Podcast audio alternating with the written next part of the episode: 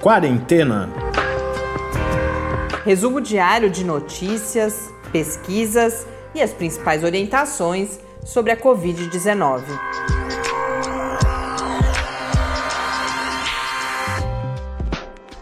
Quarentena, dia 217. Olá, começamos nosso do centésimo décimo sétimo episódio aqui no Quarentena. Eu sou Mariana Petzo e neste domingo, quebrando as tradições duplamente, porque não realizamos live essa semana e também na quinta-feira a gente tratou de, de uma outra efeméride, né, que acontecia na quinta. Então, hoje é, que nós vamos para nossa conversa. Essa tradição sim está mantida de semanalmente conversarmos com o professor Bernardino.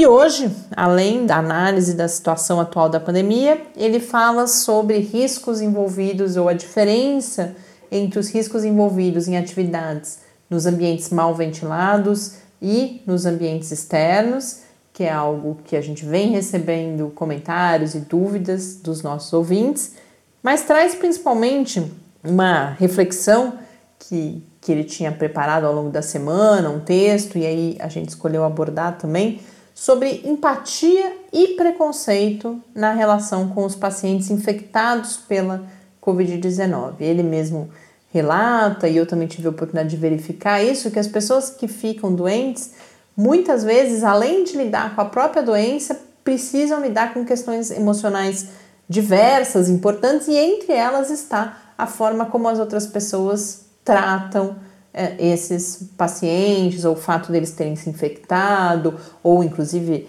o receio de, de serem contaminados, questões desse tipo que a gente conversou então com o professor Bernardino. Vamos agora acompanhar. Perguntas e respostas sobre a Covid-19. Bernardino, cá estamos nós novamente. Muito obrigada por mais esse encontro.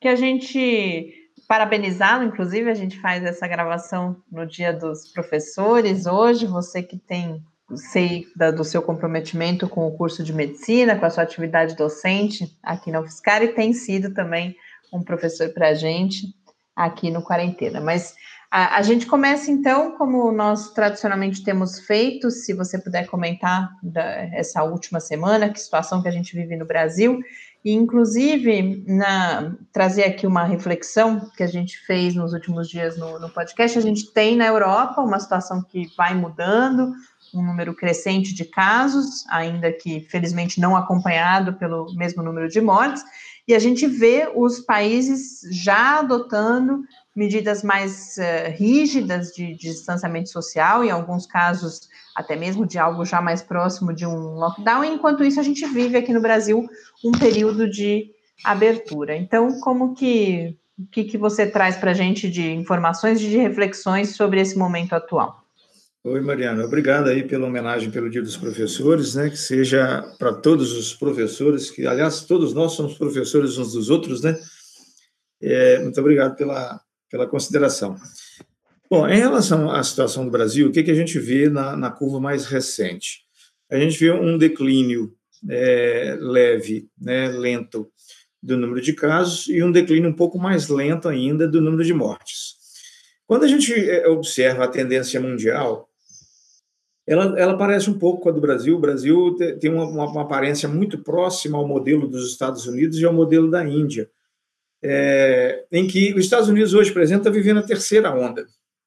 Né? E eles nunca conseguiram baixar para um nível satisfatório. Sempre assim, jogaram uma onda lá no alto, ela fez um declínio pequeno, veio a segunda onda, um declínio pequeno, e os Estados Unidos agora já está na terceira onda. É, o caso do Brasil, o que está acontecendo? Nós estamos fazendo um declínio lento e progressivo da, da, da primeira onda, é, mas as condições gerais do Brasil e outras que a gente já vem discutindo aí, elas apontam para um risco do Brasil seguir esse modelo dos Estados Unidos, de fazer uma nova onda ainda antes de chegar a um declínio satisfatório dessa onda que vem acontecendo nesse momento agora. É, algumas coisas é, favorecem a isso, né? É, se você pegar a situação europeia, por exemplo, né? É, a, a, China, né? É, vamos falar do resto do mundo, não só da Europa, né? A China, né, a Nova Zelândia e, e, e Uruguai, por exemplo, eles têm conseguido manter a epidemia sob contenção, é, é, sem ondas repetidas desse jeito.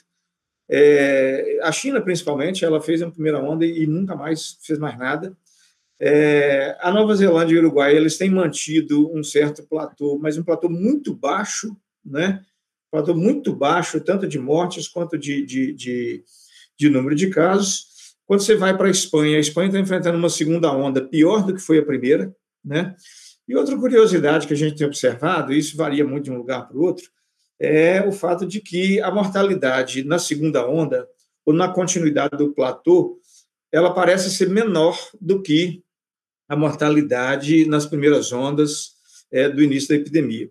É, a Argentina tem um, um, caso curioso, né? A Argentina ela conseguiu baixar a, a, a curva de mortos quase lá embaixo e da noite para o dia ela fez um surto agudo de mortalidade maior, inclusive, do que é, diário do que foi a, a, primeira onda de mortalidade. Então, é, o que, que isso sugere? Né? No caso do Brasil, por exemplo, nós é, temos observado é, uma queda mais lenta da mortalidade em relação à morbidade, em relação à incidência né, de novos casos, o que aponta para um potencial aumento da subnotificação de casos não graves, coisa que a gente já vem discutindo há, há tempos atrás.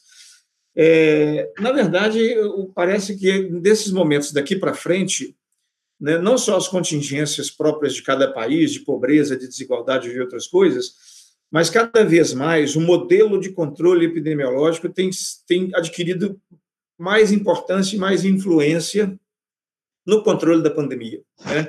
Então, no começo, a questão do controle influenciou muito, mas as questões socioeconômicas, culturais também. E daqui para frente, parece que está dependendo muito do controle epidemiológico que o país aplica, é, uma vez que essas condições de adaptação à epidemia comportamental e sociocultural elas parecem que chegaram num certo nível de estabilidade em relação aos diversos países, e agora, então, a dependência da política de controle epidemiológico e outras ações é, é o que parece que vai influenciar mais é, no futuro da pandemia agora. É, no caso do Brasil, por exemplo, a gente tem visto muito um discurso né, é, é, velado, inclusive por parte de alguns serviços de vigilância em saúde, como se a epidemia já tivesse passado é, o melhor que pode ser feito já foi feito, mas é, não tem mais o que fazer, a não ser agora manter as coisas. Na verdade, nós precisamos refletir um pouco sobre isso, porque é, é, aí pode exatamente morar o perigo. Outra coisa, aqui nós estamos entrando no verão. No verão, doenças respiratórias transmitem menos mesmo. No inverno, a, a transmissão aumenta. Então, a Europa agora está acabando de sair do outono e entrando no inverno.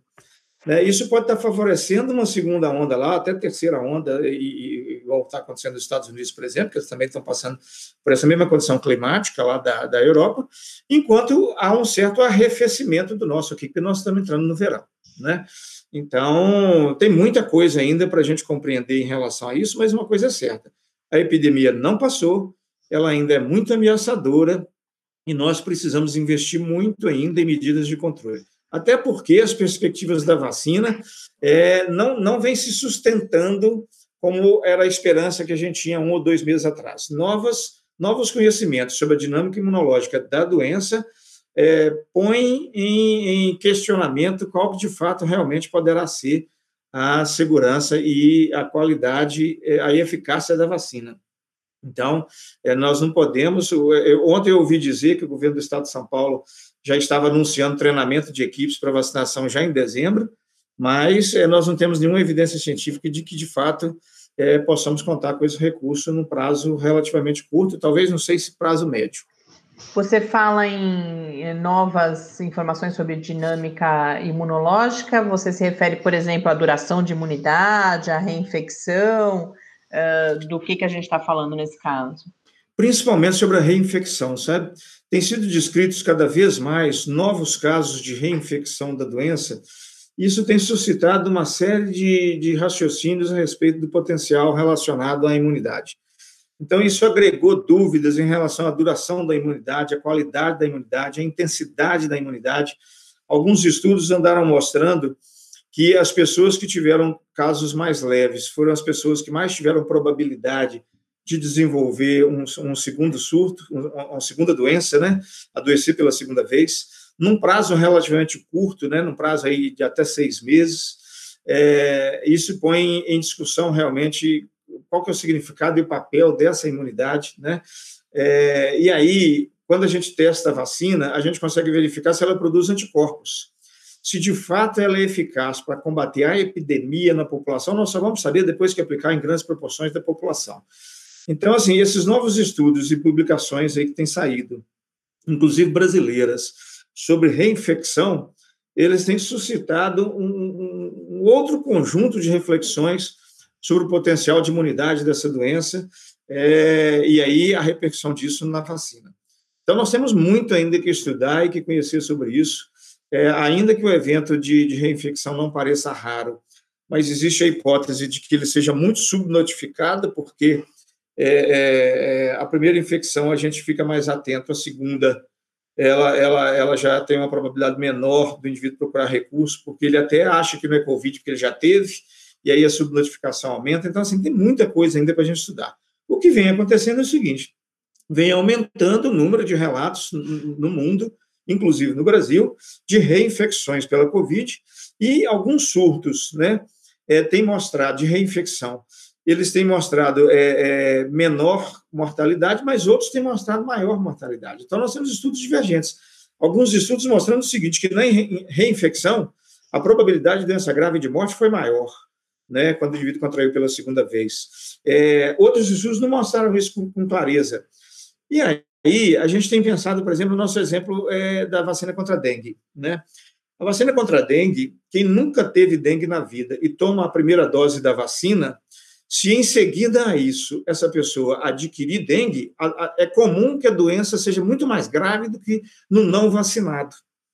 E aí o que, que acontece? Qual que está sendo a indicação agora? Olha, vacina contra dengue é só para quem já teve dengue, né? Que são três doses. Então, quem já teve pelo menos dengue uma vez, aí começa a tomar a vacina. Nesses casos, o que a gente tem observado é que ela protege contra os episódios subsequentes, mas não a doença, mas contra a forma grave dos episódios subsequentes.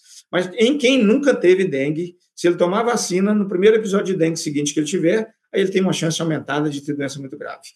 É, será que isso vai acontecer com a vacina da Covid? Nós não sabemos. Né? Isso, inclusive, nem está na pauta ainda dos estudos de, de, testagem da vacina.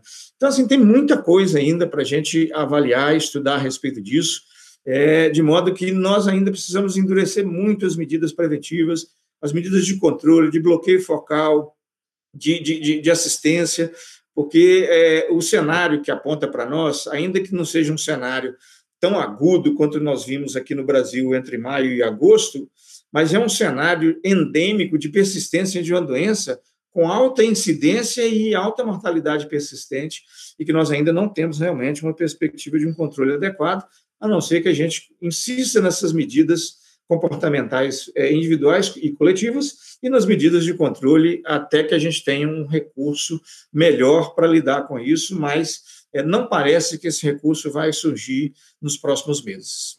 Em relação a isso, Bernardino, a gente tem falado a nossa impressão, compartilhado a nossa impressão no podcast, de que aqui no Brasil praticamente nada vem sendo feito. De um lado, porque em termos de mudanças comportamentais, a gente vê principalmente o esgotamento do, do, do distanciamento, né? Muita, muitas pessoas retomando uma vida uh, já bastante próxima daquela que, que existia antes da pandemia, e de outro lado, a impressão de que no, a, a testagem, a busca ativa que você vem falando aqui uh, reiteradamente, continua não acontecendo, ao menos não enquanto uma política nacional. É correta essa impressão? É, não, realmente, assim, o Brasil no começo, ele até tentou fazer algum movimento, principalmente com aqueles, aqueles isolamentos sociais ampliados que foram feitos no começo, né, alguma tentativa de ajuste dos serviços de atenção de saúde, mas principalmente a área hospitalar, né, é, e alguns movimentos até mesmo de, de organização da vigilância epidemiológica. Só que o Brasil fez isso por um prazo curto, estagnou aí e depois começou a afrouxar essas medidas. Né? E hoje, hoje nós estamos numa condição de altíssimo risco, porque tudo isso foi é, é, é enfraquecido em relação ao que foi feito no começo. Então, assim, no momento atual, que a gente tem observado, né, que tanto a sociedade, as pessoas, quanto os próprios governos, é, têm tratado a Covid e falado assim, ó, oh, gente, a Covid é isso aí, ela, ela é igual a qualquer outra doença, qualquer, então vamos conviver com ela e que assim seja. Né? Mas isso é um negócio perigoso, porque é uma doença nova, ela é uma doença completamente desconhecida ainda, nós sabemos muito pouco do ponto de vista clínico e epidemiológico sobre a Covid. Cada dia ela traz uma surpresa maior, né? Então, assim, de fato, eu acho que está acontecendo, sim, uma, uma, um afrouxamento, né? uma, uma normalização da nossa relação com a Covid na sociedade, e isso, isso pode não ser bom, né? Se eu imaginar, na, naquele tempo que a AIDS começou, né? É, é, e a gente insistindo com aquelas campanhas de usar preservativo, etc., e outras coisas. Se a negligência naquela época em relação a isso fosse como a que parece que está começando a acontecer em relação à Covid agora, provavelmente a AIDS teria feito um estrago muito maior, né? É, é, é, e aí a Covid nos ameaça com isso. Né? Então nós temos que ter realmente muito, muita reflexão, muita, muito repensar sobre isso, né? porque a situação não está é, com essa tranquilidade que ela aparenta, é, a exemplo, inclusive, do, do, do, do que está acontecendo fora do país. Né? Então, infelizmente, nós é, precisamos ter muito cuidado ainda é, em relação à questão da Covid e não afrouxar essas medidas, qualificar ainda mais as medidas preventivas, tanto no âmbito das políticas públicas, quanto no âmbito do comportamento das pessoas e da sociedade é, em relação à questão da prevenção da Covid.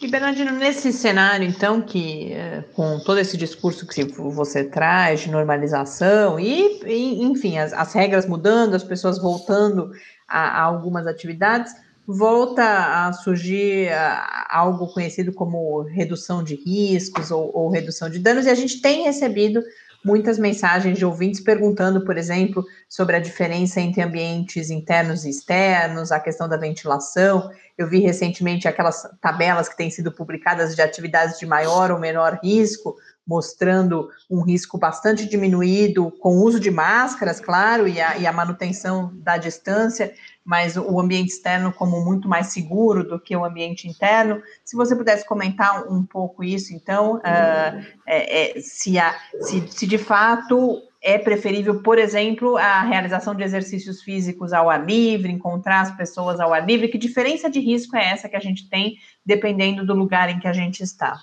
Nós temos muitas dúvidas sobre a Covid, mas nós temos algumas certezas.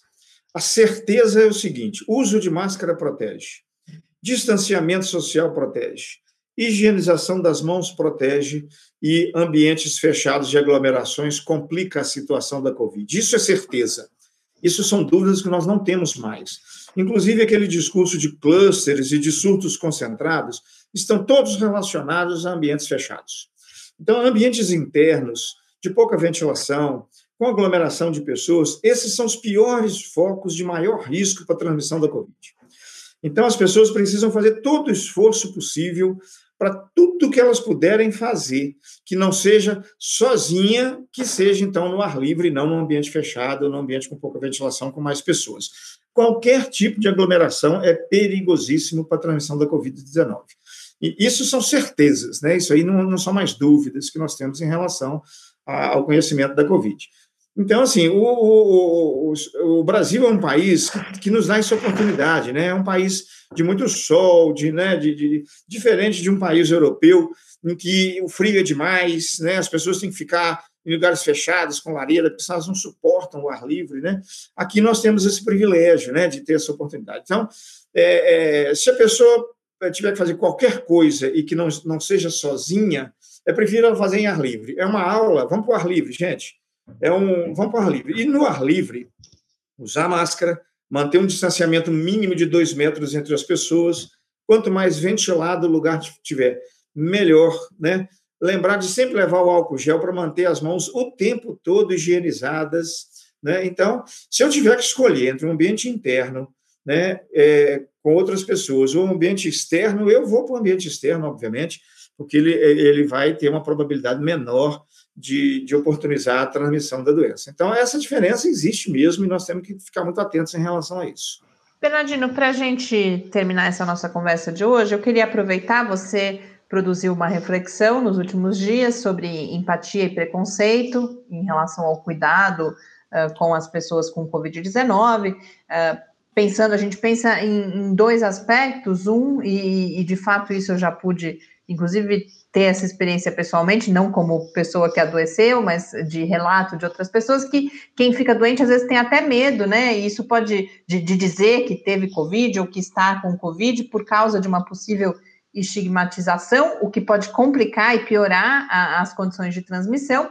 E por outro lado, como você coloca nesse texto, também as pessoas doentes elas precisam do cuidado e não só do cuidado em saúde, mas também de saber que seus amigos, seus familiares estão por ali, estão disponíveis, inclusive emocionalmente. Então, se você pudesse comentar um pouco essa defesa que você faz e algumas recomendações que você traz, inclusive, para que a gente garanta esse cuidado com as pessoas que porventura venham a se infectar com o, o, a Covid-19? É, tudo aquilo que a gente sente como ameaça, a gente procura manter distância, né? E a doença é um evento bastante significativo é, que representa uma ameaça, né? Porque a doença é uma trilha que pode levar à morte, qualquer que seja a doença. E a morte é uma coisa muito é, indesejada. Então, todas as vezes que alguém adoece, é, emana o significado da desvalorização, da degeneração, da perda, talvez até da morte. Então, é natural que todas as pessoas queiram ficar o mais distante possível da pauta da morte ou da doença. E aí, uma pessoa, quando adoece, qualquer que seja a doença, ela, ela desperta a representação de tudo isso que é indesejado. Né? Então, é, na nossa cultura, é muito comum que pessoas doentes sejam estigmatizadas, tanto pelos outros quanto por si próprio né? É, por si próprio, mediante o sentimento de desvalorização, de inferioridade que a doença impõe à pessoa, de fragilidade e, e outras coisas, e das outras pessoas, principalmente em doença transmissível, é imaginar que tem alguém com doença transmissível aqui no ambiente, eu quero ficar longe, porque isso pode me afetar de uma maneira muito ruim. Né? Então, nós, nós temos, trazemos isso dentro de nós. Mas nós precisamos, né, como seres humanizados, né, refletir sobre isso, porque é, é, o estigma ele não só é, aumenta intensamente o sofrimento da pessoa doente, quanto também quem, quem, quem manifesta o estigma contra o doente também sofre, porque ele também fica inseguro, amedrontado, né? ele perde a oportunidade, inclusive, daquele convívio com o indivíduo que está com a doença. Então, tem uma série de coisas nesse sentido. Então, é muito importante que a gente, então, faça o exercício da empatia, é, para ter isso como uma oposição ao preconceito ou como uma oposição ao estigma. Né? A empatia seria eu me colocar no lugar do outro e tentar me identificar com o outro, é, na tentativa, então, de, de ver o que, que há de melhor que eu poderia fazer por ele, que seria o que eu gostaria que seja, fosse feito por mim, né? na mesma condição.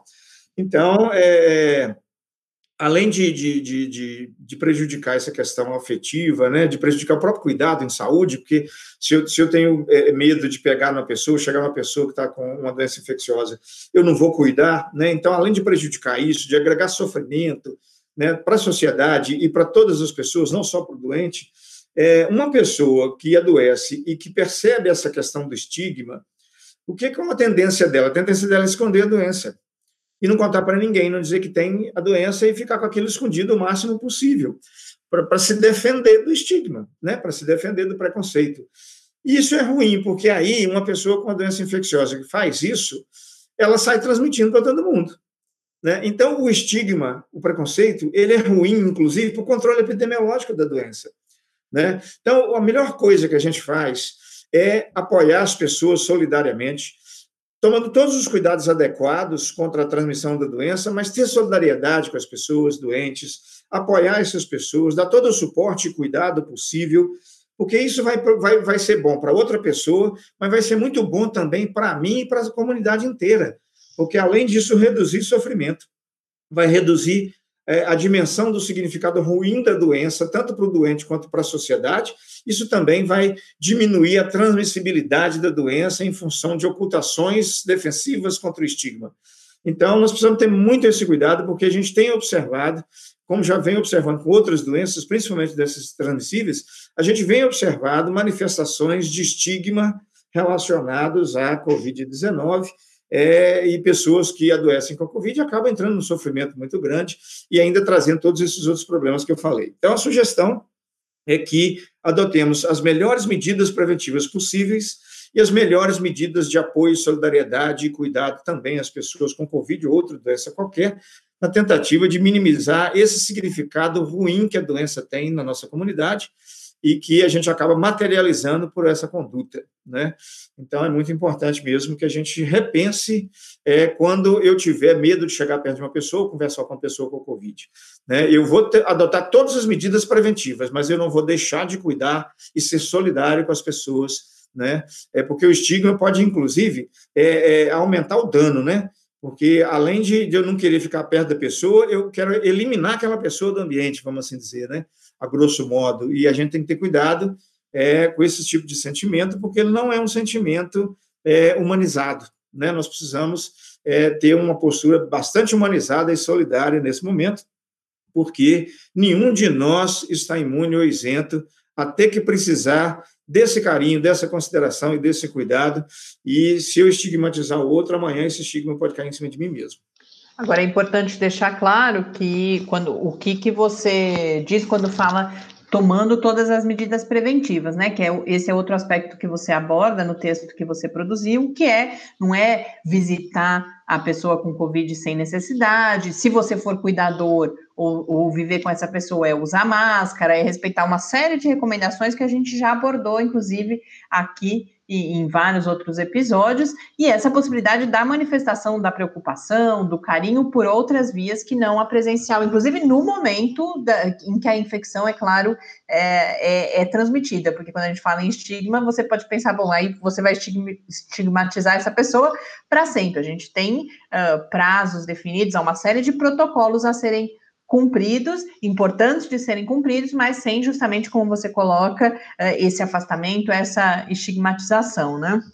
É, exatamente, porque o, o, se eu não sou cuidador da pessoa, é, mas eu, eu sei que a pessoa está com Covid, eu vou telefonar para ela todo dia, oferecer apoio, solidariedade. Se ela precisar de eu levar uma comida para ela na casa dela, eu vou levar essa comida e botar lá na porta da casa, como se eu fosse um entregador. Eu vou dar todo apoio no medicamento, eu vou ajudar no que eu puder à distância, se eu não for o cuidador, né? Se eu for o cuidador, então essa pessoa vai estar em isolamento, mas eu vou usar máscara, eu vou usar luva, eu vou usar toda a higienização do ambiente, todas aquelas estratégias que a gente já orienta para os cuidadores de pessoas com Covid. Agora, o que eu não posso fazer é o seguinte: o fulano está com Covid, eu não quero nem ouvir falar né? Eu não vou nem tocar no assunto com ele, né? Não vou falar nada, não vou participar. Se ele precisar de alguma coisa, eu prefiro que ele nem me procure, porque vai que ele vai querer que eu leve uma comida na casa dele. Deus me livre, eu não vou fazer isso. Quer dizer, essa postura que não pode ter. Né? Mas é, é, é a, a, o afeto, a solidariedade, o respeito, o apoio, né? Isso nós temos que dar, ué, não, não podemos deixar de fazer isso de jeito nenhum, né? Porque o estigma, na verdade, ele é uma doença que se agrega a outra, né? Então, tem muito do estigma na cultura, mas uma parte do estigma é a desinformação. Se eu não sei como me proteger da doença, o que, é que eu faço? Eu fujo dela, então. Né? Mas se eu sei como me proteger, eu não preciso fugir. Eu vou enfrentar com as medidas de proteção adequadas. Então, eu acho que informar as pessoas corretamente a respeito das medidas preventivas e outras coisas, talvez seja uma boa estratégia para minimizar o estigma que é, é, vem do medo de contrair a doença, né? Mas existem estratégias que nos protegem de contrair a doença, é, mesmo numa relação com uma pessoa é, com Covid, que às vezes eu preciso cuidar, ou se eu não preciso cuidar, pelo menos eu preciso manifestar a minha solidariedade, o meu apoio naquilo que a pessoa precisar. Muito obrigado, Bernardino, por mais esses aprendizados, como eu iniciei nesse dia do professor, e até a semana que vem. Grande abraço, Mariana, para você e nossos ouvintes. Semana que vem estamos juntos outra vez.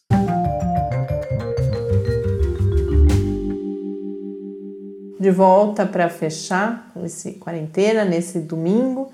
Desejo a todas as pessoas, quem nos ouve ainda no domingo, um bom restinho de final de semana e que seja uma semana boa e com principalmente com boas notícias para todos nós. Um abraço e até amanhã.